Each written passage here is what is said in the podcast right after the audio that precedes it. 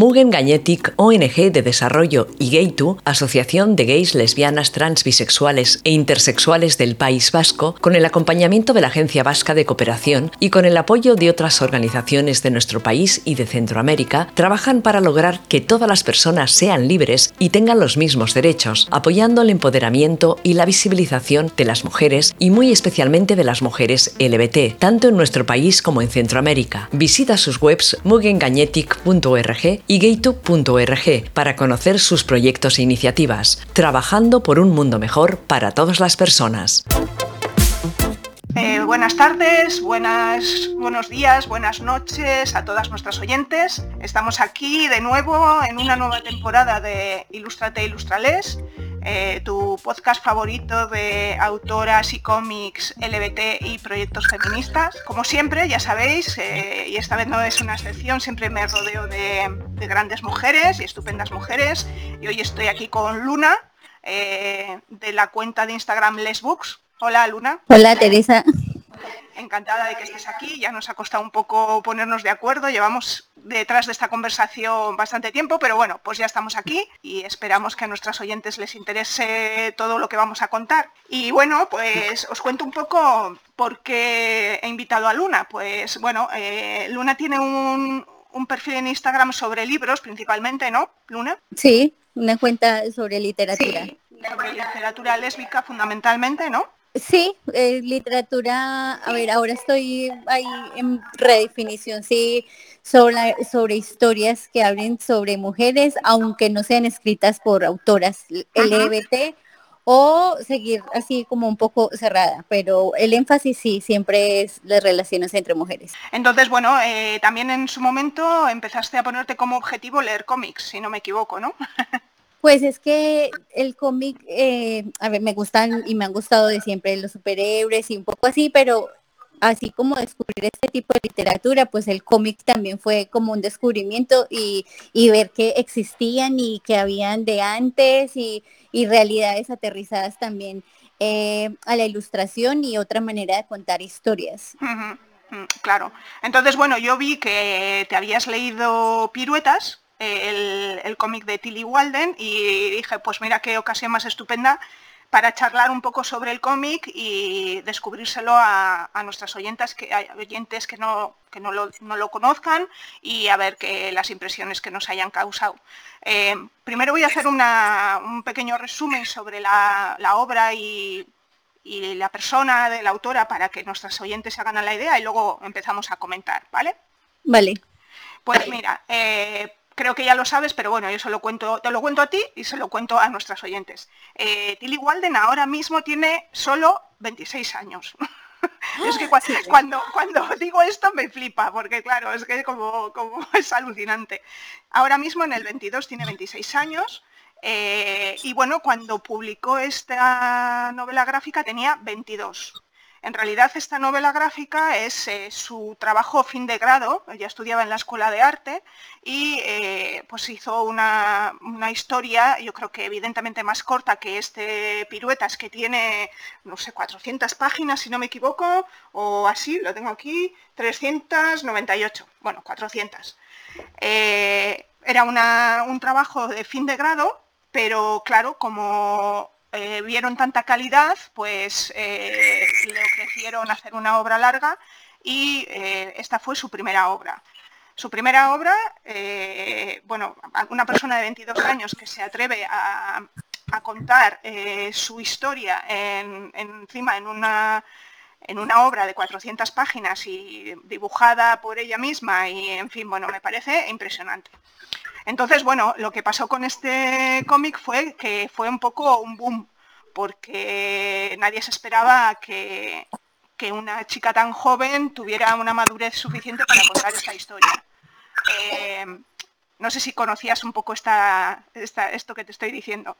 No, eh, en el libro sí hay una como una pequeña biografía de ella y cuenta y bueno y en el desarrollo eh, de la historia, pero no, por ejemplo, en, el, en la fecha de la 10 eso no me había fijado. Y, lo que ahora, siendo consciente de que, bueno, es tan joven, era como eh, pensar que tenía mucho para decir. Sí, Sí, porque claro, tú te acercas a este cómic y tú, bueno, me imagino que cuando tú te acercaste a este cómic ya sabías un poco que tenía, que tenía contenido sobre su, su sexualidad, sobre su orientación sexual, pero, pero bueno, al principio me imagino que pensarías que era un cómic sobre patinaje, ¿no? ¿O qué?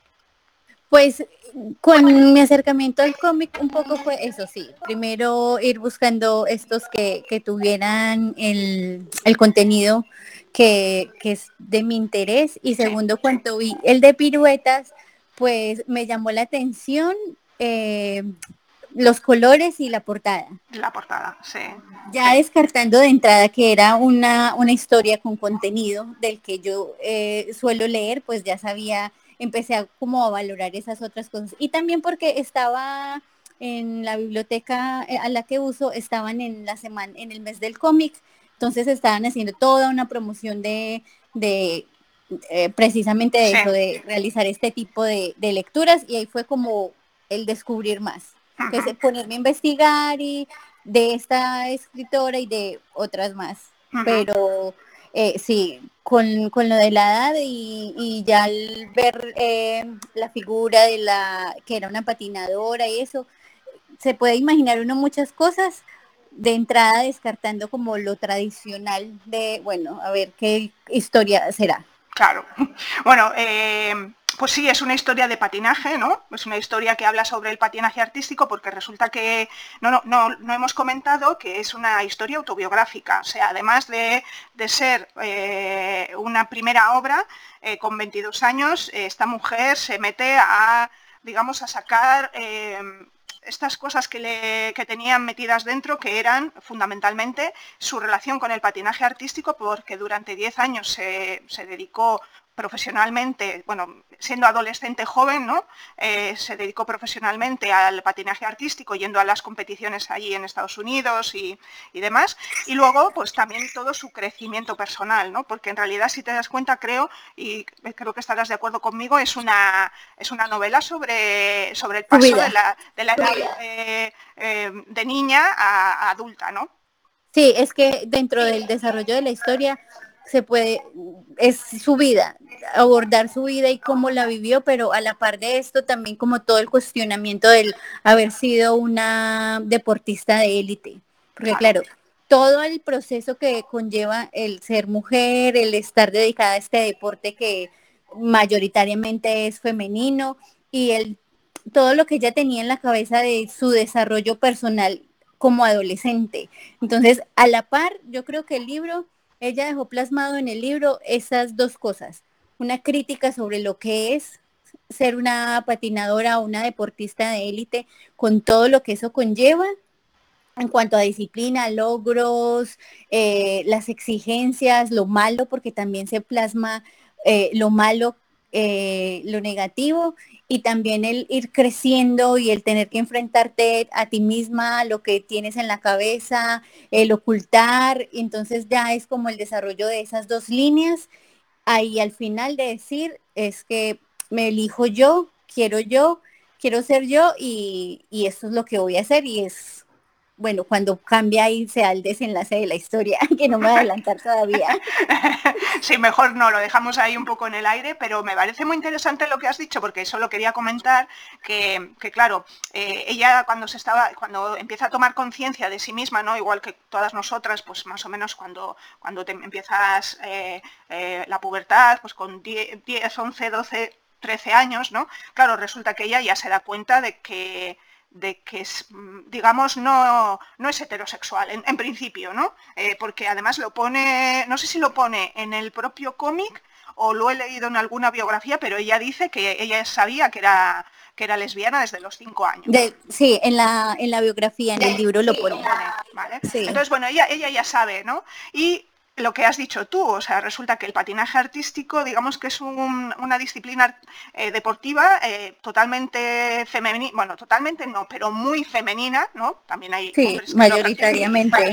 Y, además se, fomenta la femineidad, ¿no? Entonces yo creo que ahí empieza su primer conflicto, que es cuando, cuando empieza a, a rozarse con, su, con el patinaje, porque mientras ha sido niña, el patinaje ha sido toda su vida, porque también lo has dicho tú, o sea, los madrugones que se pega, que está súper bien contado, o sea, que se levantan a las 3 de la mañana para ir a, para ir a entrenar, porque claro, luego estudia, también va al colegio.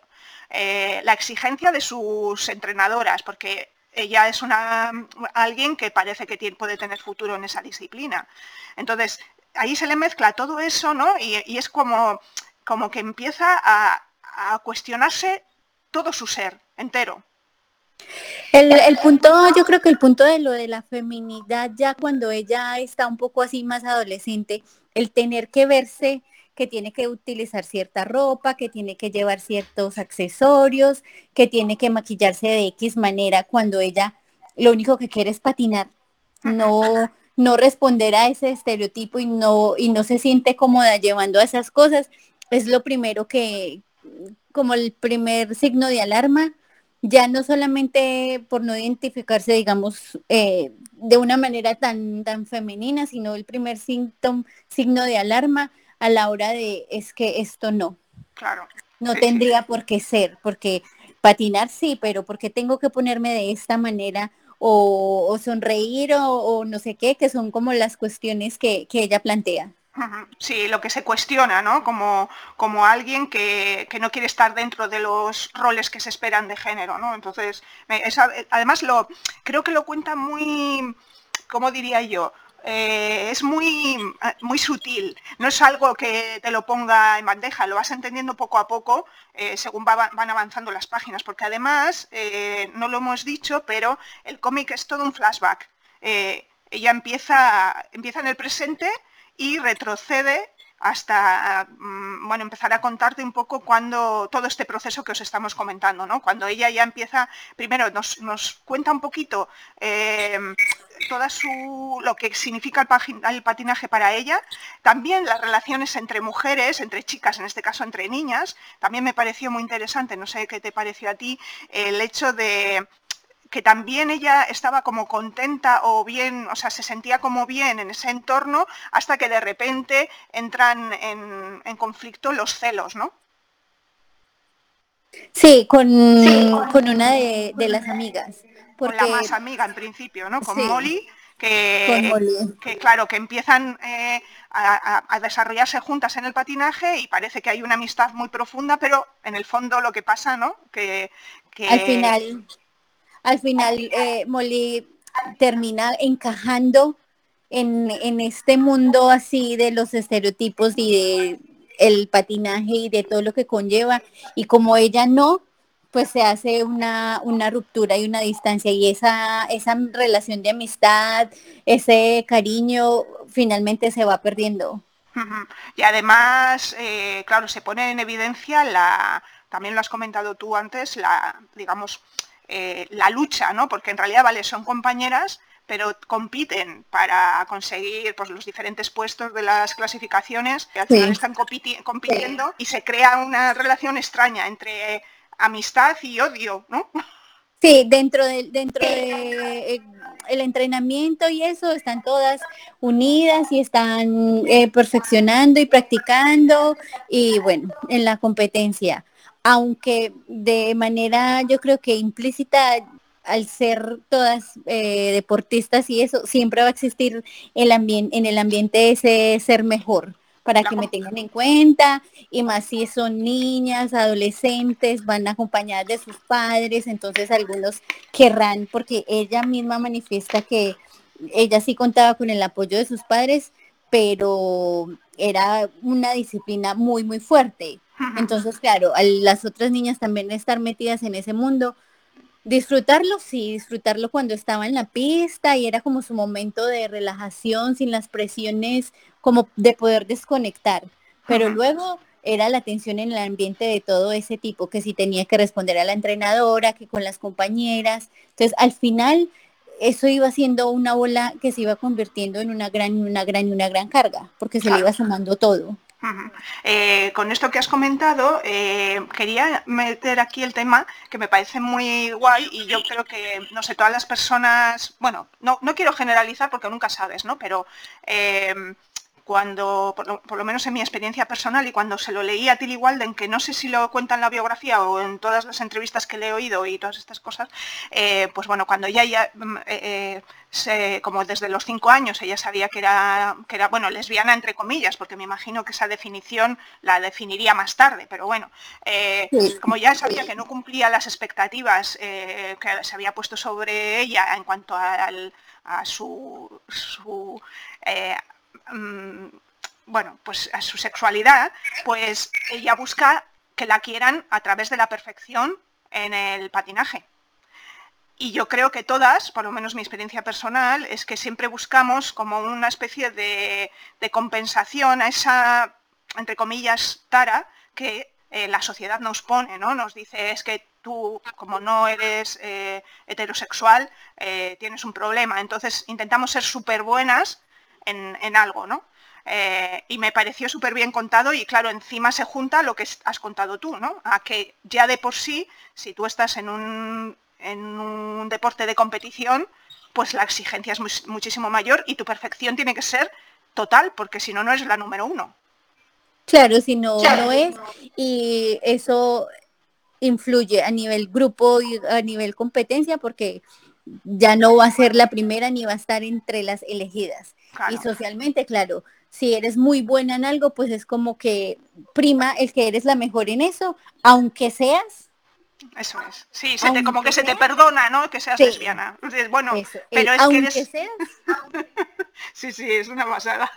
Eh, luego también, claro, es que estamos hablando de un cómic que trata un montón de temas, porque claro, no, debemos olvidar que lo que has dicho tú es una, historia sobre su propia vida, de unos, años muy convulsos en los que descubre su orientación sexual, o bueno, descubre o termina de definirla, porque si sabía que era lesbiana desde tan joven, pues bueno, aquí termina de definirla, también termina de definir su, eh, su profesión, y, y claro, pero es que habla también has hablado tú del tema del apoyo de su familia, pero a mí me llamó la atención que, eh, no sé si lo recuerdas, que casi siempre iba sola a las competiciones. Sí, lo único que hace énfasis en, el cómic es como que el padre la llevaba a, los entrenamientos y luego ya estaba sola. Sí, y además si te acuerdas también, porque claro, la gran amistad con Molly viene porque la madre de Molly la acoge es quien la llevaba. Sí, en las competiciones mm, son su apoyo, ¿no? Pero claro, ahí es donde entramos también otra vez en el conflicto, porque la madre de Molly quiere que gane Molly, no quiere que gane Tilly, ¿no? Entonces, bueno, es un acompañamiento un poco, yo creo que ahí eh, también está contado ese, ese abandono familiar que, que yo creo que muchas hemos sentido, ¿no? No a lo mejor relacionadas con el patinaje, ni mucho menos, pero pero bueno, un abandono familiar bastante evidente, no sé, no sé qué te parece. Sí, El, abandono familiar y el refugio en, las otras personas. Porque aunque ella querer ganar y ser la mejor, creo que era, no lo tenía marcado, no era como su prioridad, porque yo lo veo más desde la parte de que le gustaba patinar y que si se levantaba a esas horas era porque le gustaba, no porque quisiera ser la mejor y luego ya quisiera eh, ganar dinero y poder vivir de eso. Entonces, no, era solamente algo que le gustaba hacer y creo que dentro del desarrollo del cómic, ella es también como una, como una superación. a la hora de decir que cuando decidió que ya no iba a patinar más, como de esa pérdida de esa pérdida porque aunque era algo que le gustaba mucho, no compaginaba con otras cosas de su vida que también eran muy importantes. Entonces, el, refugio, el, refugio de, sí, hay una parte muy fuerte en que ella está en una ya no porque habla de varias, pero en una competencia y ella está sola y luego están todas las madres Hmm. de, todas y bueno, viene ella y creo que van a comer o algo así. Y entonces es ver como eso, de bueno, sí, es muy buena y todo, pero al final está sola. Está sola, sí. Porque se siente sola, no solamente de la compañía de sus padres, sino también de sus compañeras, porque claro, y, eh, ellas, las amigas están en otros, otros puntos en el que no está ella. Ella está con toda su, con todo su pensamiento, su reflexión, sus cuestionamientos sobre la vida, lo que le está pasando, lo que quiere, y no encuentra como un par. Claro. Una par que esté igual que ella, no, la, a las otras las ve como con sus vidas tan estables, tan tranquilas, enfocadas en que el patinaje, estudiar y, y ya. Es como si ella se hubiera desarrollado antes que las compañeras, ¿no? Parece, parece como así mm, lo que has dicho tú, como que ella está en una... Bueno, claro, no sabemos la versión de las otras, ¿no? Pero cierto es que parece que ella ya por su por ese conocimiento que tenía desde tan joven de su orientación sexual, pues a lo mejor se plantea las cosas mucho más rápido que las demás o tiene unas necesidades de responderse cosas más evidentes, no sé. es como una autocrítica, porque se deja entrever porque no está explícito, pero se deja entrever que claro, es su vida y son todas las cuestiones que, ella va llevando. Y aunque las no se mencionan las de las compañeras, el hecho de que ellas sigan sin tener ninguna manifestación en cuanto, por ejemplo, al uso de los vestidos, a cómo deben ir maquilladas, a cómo deben peinarse, que ninguna tenga ningún problema con eso. Y solo ella, pues, la pone un poco al margen de eso común y de esa autocrítica que no va y que se puede aplicar tanto a ese deporte como a muchos otros. Eh, y, es, verdad porque a mí me ha pasado con muchas cosas que ahora pienso y yo, pero yo por qué no me cuestioné esto hace 10 años cuando muchas personas se lo han cuestionado de siempre. ya, pero es, es, difícil, claro, cuando nos ponemos, hombre, a ver, lo que hemos dicho desde el principio, a ver, que esta mujer esta mujer mm, me parece flipante, o sea, que tiene 26 años, luego os contaré todos los cómics que ha publicado y tal, pero que con 22 años, o sea, es una novela de madurez, de mucha madurez, porque, porque le da una vuelta a su vida en una edad, ¿no? 22 años, que todavía estás como como en mucha formación, con lo cual entiendo ¿no? que todo lo que estamos diciendo es que ella eh, ha hecho el, camino como más, no sé, más, rápido. Sí, Tenía, tenía, tenía claro o su misma personalidad de, de, decir, va, esto es lo que quiero, esto no. Claro, sí, sí.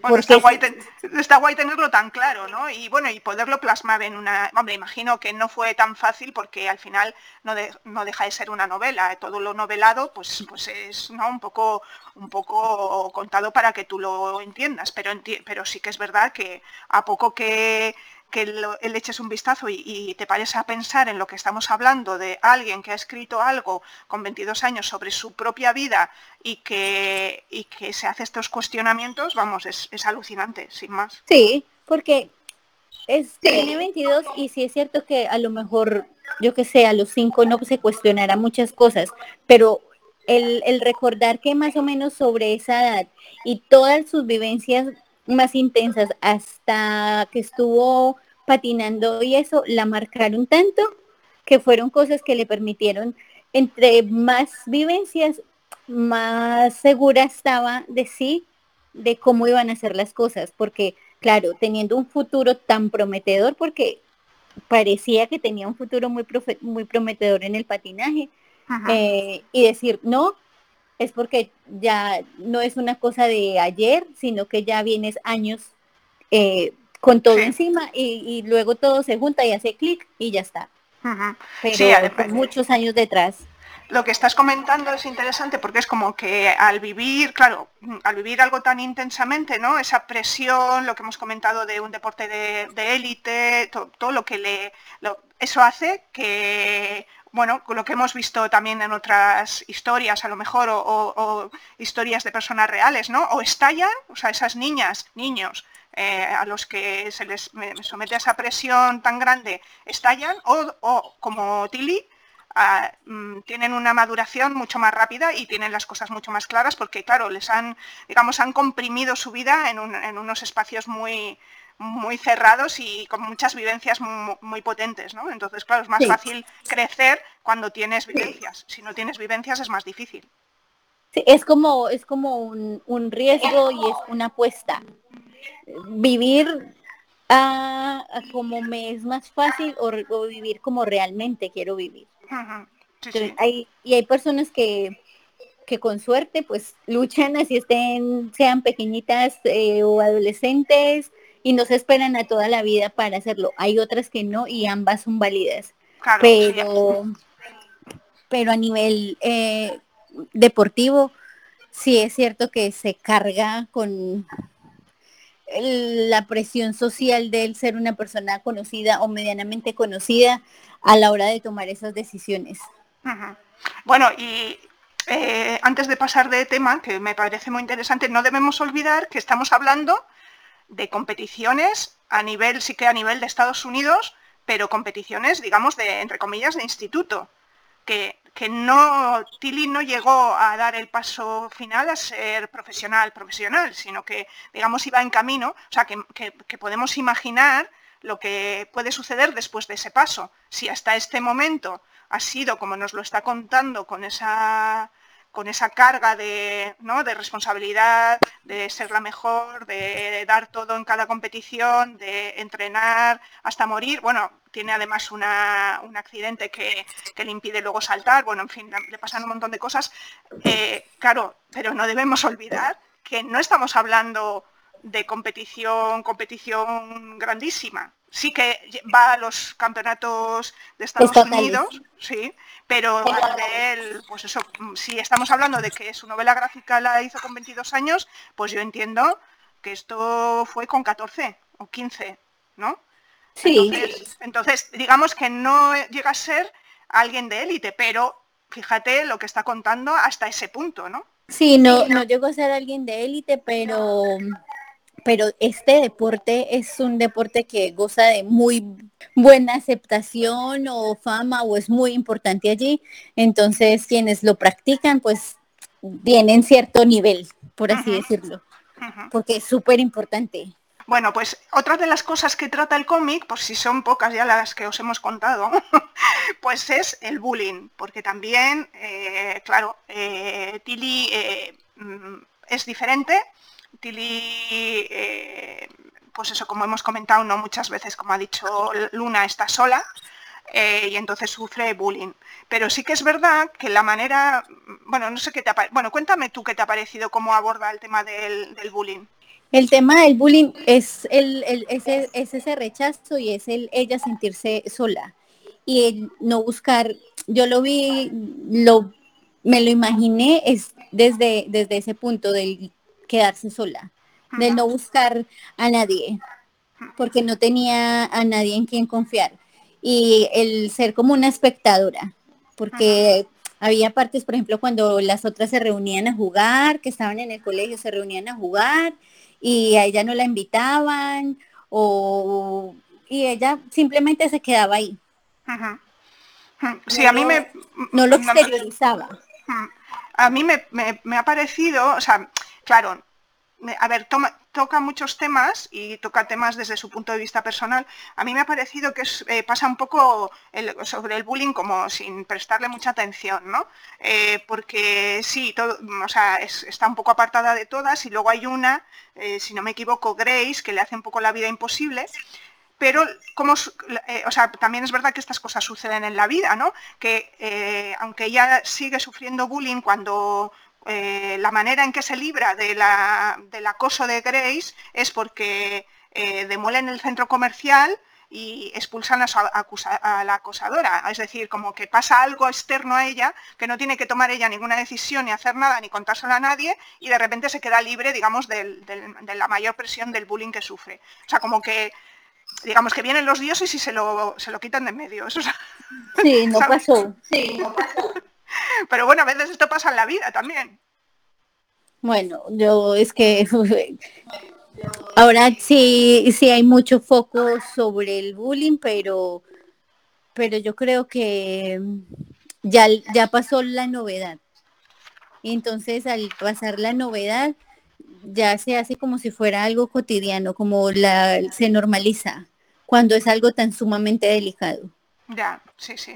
yo creo que para mí el yo lo veo desde el punto de vista de verla a ella ahí como si sería una espectadora que no hace nada y, ya de repente, pues ya no está. Ya no está, eso es. Es que, mira, esa misma sensación eh, tuve yo cuando cuenta eh, su primera relación con Rae, se llama la chica, em, que primero llevan la, la, relación en secreto y eh, les descubren eh, la, reacción de su padre y de su, digamos, de su familia no es muy positiva, pero ah, Rae eh, decide que no quiere volver. Bueno, no sé si creo que es la familia de Rae la que le dice que no, que no puede volver a verla y digamos que no intentan como reagruparse. Eh, o sea, pasa de largo también. No sé si me explico, me, me pareció muy sorprendente que la ruptura esa era como su primer amor, maravilloso, se da un beso maravilloso, eh, aunque sí que es verdad que dice que el primer beso con, con Rae le da miedo, pero miedo por lo que significa para ella de Dios mío, ¿qué me está pasando? Pero de repente se rompe esa relación y pasa un poco desapercibida, no sé.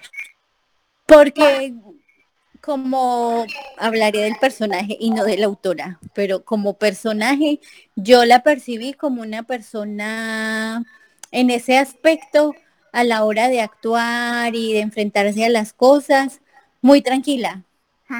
No es así reaccionaria, ni impulsiva, ni con esta chispa, no, más bien como una persona tranquila, calmada, reflexiva con algunas cosas y con, sobre todo con las, con las que se cuestiona, pero ya a la hora, por ejemplo, del el enfrentamiento con adultos, que en este caso eh, serían los padres, tanto por ella como por los, por la parte de, la otra chica, era como como si se quedara en shock, como que no podía avanzar, porque como nunca tuvo eh, una buena comunicación o una comunicación tan siquiera con sus padres, yo creo que es que no tenía herramientas para decir cómo se sentía, qué quería, eh, expresarse, básicamente expresarse. Y si no cuenta uno con esas bases, pues a la hora de defender, siendo adolescente, a la hora de defender esas cosas, pues es que yo creo que, que ni se plantean, simplemente se asumen y ya están.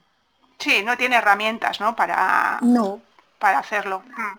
Sí, me, parece que esos, dos temas me han llamado la atención de cómo, de cómo los cuentan el cómic y cómo pasa de largo. Digamos, bueno, pues sí, me pasó esto, pero bueno, ni, ni fue un drama, ni bueno, lo pasa un poco, me hace gracia. Y luego eh, lo que has comentado tú, el, hecho de que parece tan, tan resolutiva ¿no? para tomar eh, decisiones como por ejemplo lo de dejar el patinaje, pero en este tipo de cosas de que resulta que mm, la chica, es que no recuerdo muy bien, pero sí sé que, que, rompen por los padres, pero digamos que, hombre, a mí también me, yo sufrí la misma situación y nosotras nos seguíamos viendo a escondidas, ¿no? Quiero decir que siempre hay maneras de. Entonces ella como que no, pues, pues ya está. Ninguna de las dos. Ninguna, de las dos, es verdad. Hombre, también ahí se junta el miedo que pueden tener, la presión de las familias. Claro, no sabemos porque sí que cuenta, eh, digamos, la mala reacción que tuvo su padre. Mira, tengo aquí apuntado porque el padre le, le dice que si, si, él ha hecho algo mal para que ella odie a los hombres, o sea, su, interpretación de su de que le gustan las mujeres es que odia a los hombres, ¿no? Fíjate. Y luego también su hermano, con el que tiene una relación bastante buena, le dice que eso es muy malo, que no, que no es bueno.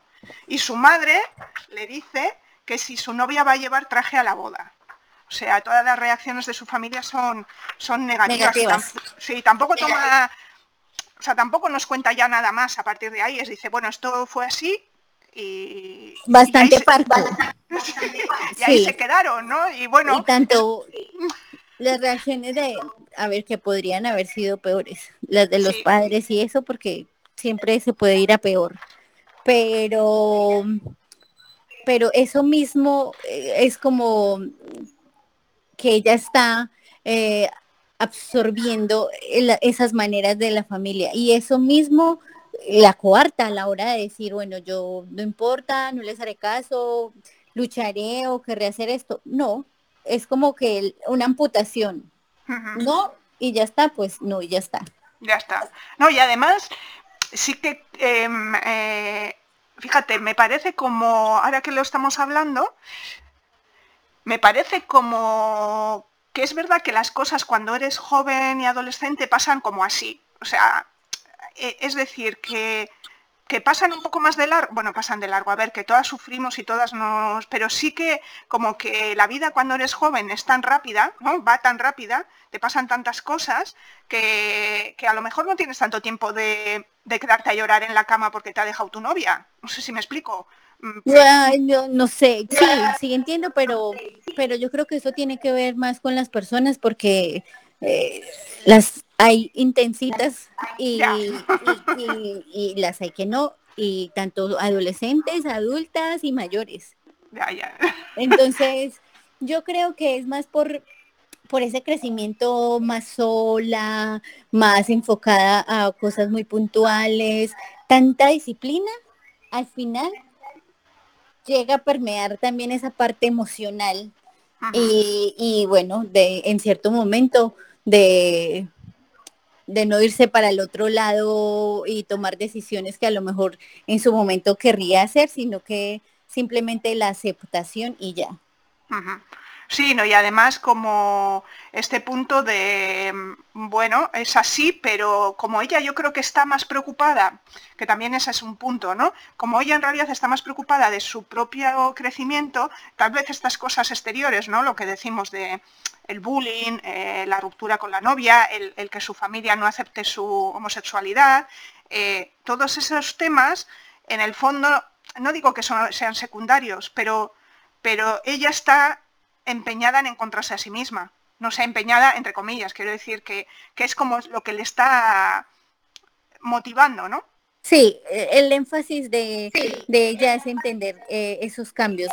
Sobre todo porque el ser consciente de que desde muy niña es así, pues es como la manera de, ir descubriendo a la manera que va creciendo eh, qué es lo que está pasando y qué son esos cambios.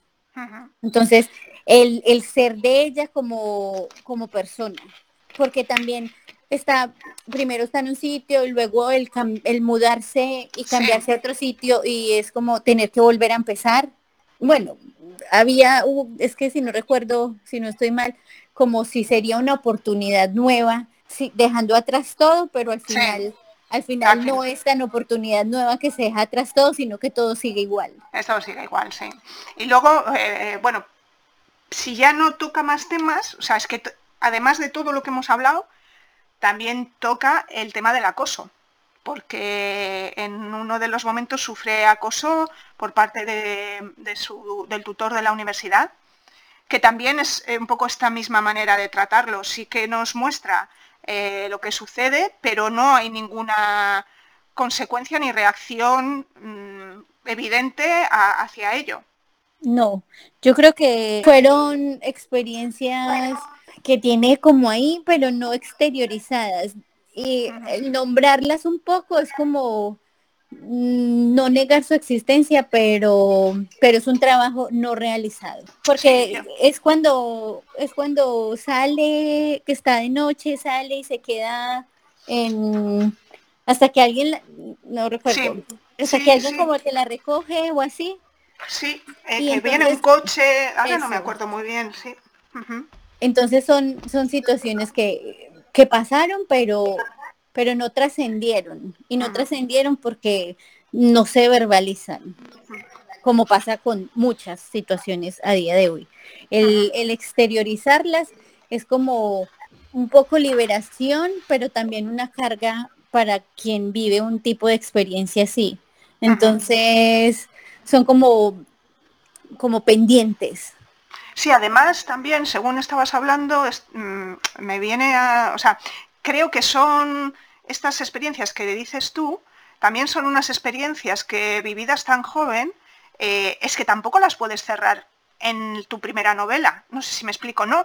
Sí. Eh, o sea, está tan reciente, ¿no? O sea, al final estamos hablando de, pues yo que, a lo mejor habían pasado dos o tres años de, los eventos, de lo que estamos comentando. Eh, mm, claro, es que es que yo creo que hay dos, dos, maneras de enfrentarse a ello, que es lo que ha hecho ella, ¿no? que es nombrarlo eh, mostrarlo, pero no, no, darnos una, entre comillas, solución o, conclusión que ella haya sacado, porque en realidad es que no puede haberla sacado. No, yo creo que es, es una vivencia que tiene en proceso. Finalmente, ella es la única que sabe en qué momento está respecto de esas experiencias y de ese proceso de no comunicar nada a comunicar. Y, bueno, comunicar con el cómic sacó muchísimo. Sí, bastante, claro. Pinceladas De, de todas las situaciones que pudo haber vivido durante todos esos años, aunque a nivel personal, cada situación pues vaya en su camino de nivelación, superación, aceptación, llámese como se quiera llamar. Pero, pero claro, son eh, vivencias individuales y, y que influyen mucho. Ahora tiene esta edad, puede ver las cosas en retrospectiva y decir, bueno, en su época la pensaría de cierta manera y a la vuelta de 10 años seguirán proceso, no seguirán proceso, eso es, depende solo de ella. Sí, eso pienso yo. Que bueno, de todas maneras, fíjate, pasando, o sea, tratando todos estos temas, pero como decimos, pasando un poco de largo de todos, ya son 400 páginas. O sea que es que claro, muchas más a lo mejor no se lo llegan a publicar. y, y 400 páginas y está esto que está explícito porque utilizando el lenguaje, pero pero las ilustraciones también.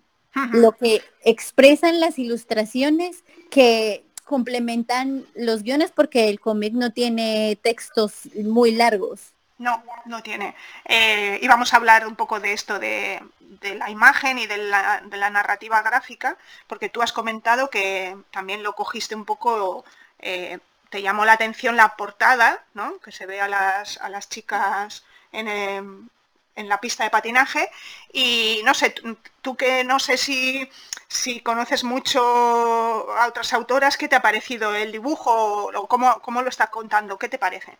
Bueno, ahora que he leído más cómic y he visto otras otras, bueno, porque dibujar a mí me parece que yo no sé dibujar, entonces siempre me parece sublime. Y, y que encuentren como su, su forma, su estilo de hacerlo, es como un complemento. En cuanto a la ilustración, eh, me gustó mucho, por ejemplo, los datos que da a nivel así eh, profesional de lo que significa el patinaje, enlazados como con los capítulos que iba contando. Sí, los saltos y las piruetas que abren cada uno de los capítulos, por eso se titula piruetas, porque cada uno de los capítulos abre con un, con un nombre técnico ¿no? del, giro o la, la pirueta que, ¿no? Y, está dibujada, claro. Y aplicado eso al momento que va a narrar, que va a contar de, esa parte de su vida. Los colores, sí, claro, el morado y esos tonos pastel que van mucho con la idea de persona eh, que al final puede hacerse uno de una persona más tranquila, eh, sí, calmada, eh, van como muy acorde. La historia es una historia que lo hablaba con alguien alguna vez y me decía, es que es muy intensa, intensa por lo emocional, por lo emotiva que es a la hora de contar eh, todas las cosas. Eh, el, cómic está dibujado, lo que se dice en bitono, que es un, o sea, la base principal es un azul, un azul marino, yo creo, que estoy viendo ahora las páginas, es un azul marino, luego tiene eh, toques de amarillo que resaltan ciertas partes, pero ella mm, con el azul está ahí todo el rato. También hay, gamas de, azul hacia gris, digamos que utiliza eh, también para los tonos de la piel y tal. Pero una de las cosas que, llama la atención de, una autora tan joven realizando esto es, primero, eh, la capacidad que tiene narrativa para contar ciertas situaciones, que yo tengo aquí apuntada una que me dejó flipada, que fue eh, que es cuando se enamora de su entrenadora, bueno, entrenadora, sí, creo que su entrenadora, no la primera, sino la segunda, y entonces, cómo nos cuenta gráficamente que de repente todo el mundo desaparece y solo se quedan las palabras que le dice. Entonces se va eh, mm, mm, indefiniendo el dibujo y de repente nos quedamos en blanco con solo las palabras que le dice la, la entrenadora porque ya está tan obnubilada que, que, deja de existir todo, ¿no? Y gráficamente es muy bonito, muy bonito. Y luego tiene también eh, lo que hace, bueno, eh, tiene un manejo del lápiz y de las figuras humanas que con un trazo te hace una figura humana así sin ningún problema, con los rostros súper expresivos, aunque sean súper pequeñitos. Y, y, bueno, y luego lo que hace es que las, en las viñetas suele dejar mucho aire, es decir, no son unas viñetas es un cómic que se lee muy fácil, ¿no? Creo yo, porque lo que has dicho tú, tiene poco texto y luego las viñetas tienen mucho aire, tienen mucho espacio en blanco. Como juega con el, con el bitono eh, y los personajes no los coloca en el medio, sino que siempre están como en los márgenes, un poco dejando espacio para que tú sí tenga descanso, ¿no? Porque si no hay algunos cómics que no, que vamos, que, que tienen demasiado. Y, no sé si te acuerdas alguna cosa más del tema gráfico. Mm, no, yo de la parte técnica poco sé, pero no, yo creo que la mezcla de, los colores fue algo que me que me impactó, que me gustó y como que iba acorde a lo que estaba contando. Eh, bueno, otro de los temas que trata el cómic, ah, ya que hablamos de, tema gráfico, ya con el que finaliza el cómic, entre comillas, es el arte como medio de liberación, ¿no? Porque ella nos está contando eh, toda su realidad con el, patinaje artístico, pero al final del cómic es cuando empieza a ir a la escuela de arte eh, y entonces encuentra ahí su, su lugar, ¿no? Y nos cuenta, como muchas autoras eh, a lo largo de la historia, cómo ese encuentro con el, con el dibujo y con la narración gráfica le abre un mundo nuevo. Sí, porque finalmente fue su manera de expresarse. Todo lo que no había podido hacer antes porque no le salía, no tenía las herramientas, pues es que no recuerdo si ella en algún momento menciona que le gusta dibujar. Pues no lo sé, si antes de que creo que no. creo, que, no ya luego, ya luego aparece como, como que era un talento que tenía ahí que no había explotado y, era como una, era como un escape y al final el escape resultó siendo como lo contrario, como el, punto vital. Eh, bueno, ya llevamos casi 50 minutos de charla, entonces vamos a ir terminando para que nuestras oyentes no se aburran. Sí, que hay muchos cómics por ahí. Entonces, bueno, eh, como pregunta casi final, que te voy a hacer otra, otras más, pero no muchas, eh, ¿tú de qué dirías que va el cómic? Eso lo preguntó ella. Por eso te lo pregunto a ti. El cómic va, yo creo que sobre el cuestionarse, la importancia de cuestionarse.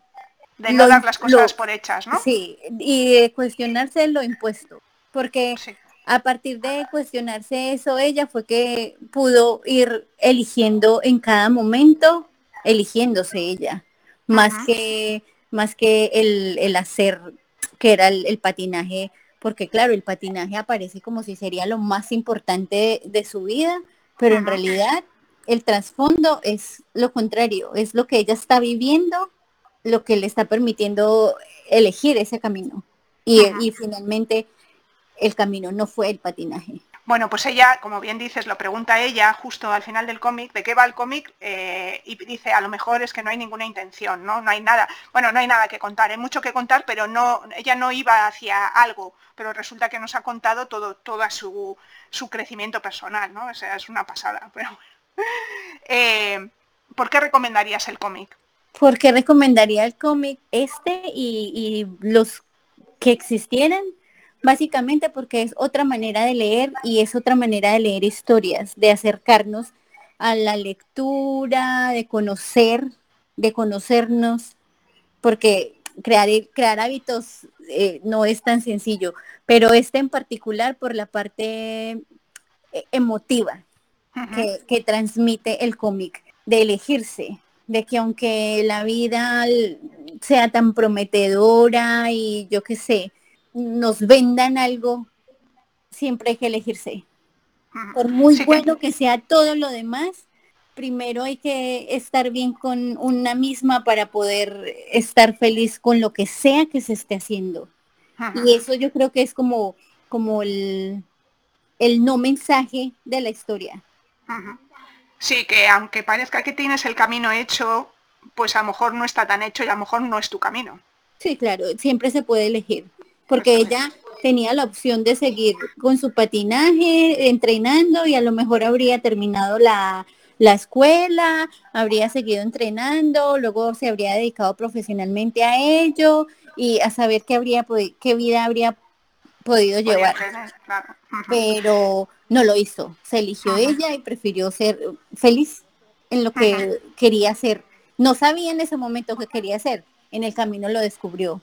Claro, bueno, al margen de, esta novela, que ya os hemos dicho que fue la primera que se publicó, aunque no fue la primera que dibujó, porque se ha publicado después una que dibujó antes que se titula El final del verano, eh, pues ahora mismo tenéis en, las librerías y en las bibliotecas eh, otras tres obras de Tilly eh, para, para adultos. Bueno, para adultos, quiero decir que tienen este tipo de contenido, que sepáis que Tilly es una lesbiana visible total, en sus obras siempre hay amor entre mujeres. Eh, en Un rayo de sol, que es la siguiente que se publicó en España, que está dividida en dos partes, trata, es una mezcla de una historia de amor con amistad y con ciencia ficción. Si os gusta un poquito la ciencia ficción, también os lo recomiendo. Es muy buena. Eh, Yo ya la leí. Eh, podemos hablar otro día más profundamente de un rayo de sol, pero bueno, no vamos a, no vamos a meter aquí más temas. Luego también Me estás escuchando, que es una road movie eh, de huida también, de huida, bueno, de huida y encuentro, ¿no? Eso lo tengo en la lupa.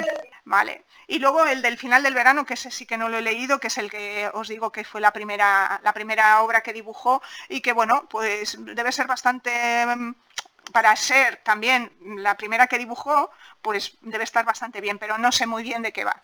Pero bueno, que sepáis que Tilly es una, gran promesa del cómic, con 26 años, o sea, flipadas en colores, que tiene ya un montón de cómics publicados.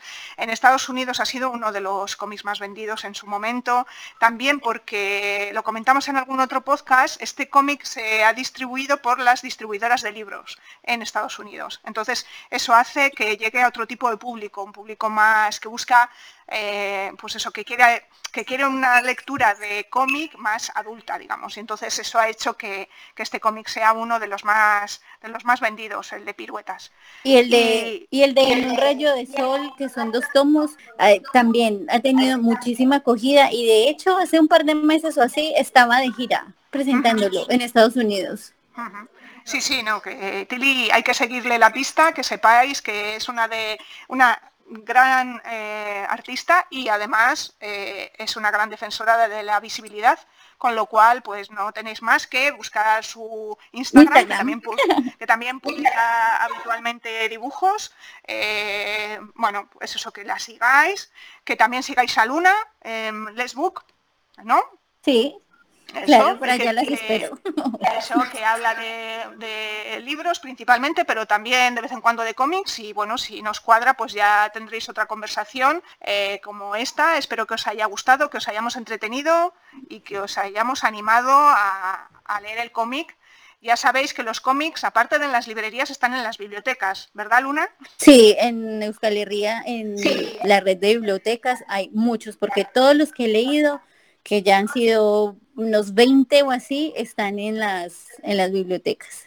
Bueno, yo creo que en todos los sitios, si no tenéis ese cómic, también lo podéis pedir en las bibliotecas. Y bueno, pues eso, os animamos a leer eh, libros y cómics. Y nada, pues muchas gracias Luna por estar aquí con nosotras. Espero que hayas disfrutado de la conversación, ¿no? Sí. A ver si, dime, todo va bien. Sí, que esto del, hablar y bueno, yo qué sé, es nuevo para mí. Bueno, pues me gusta. La, primera vez. Oye, ya que no será la última. No, siendo ya lectora habitual de cómic, no, no será. Eso.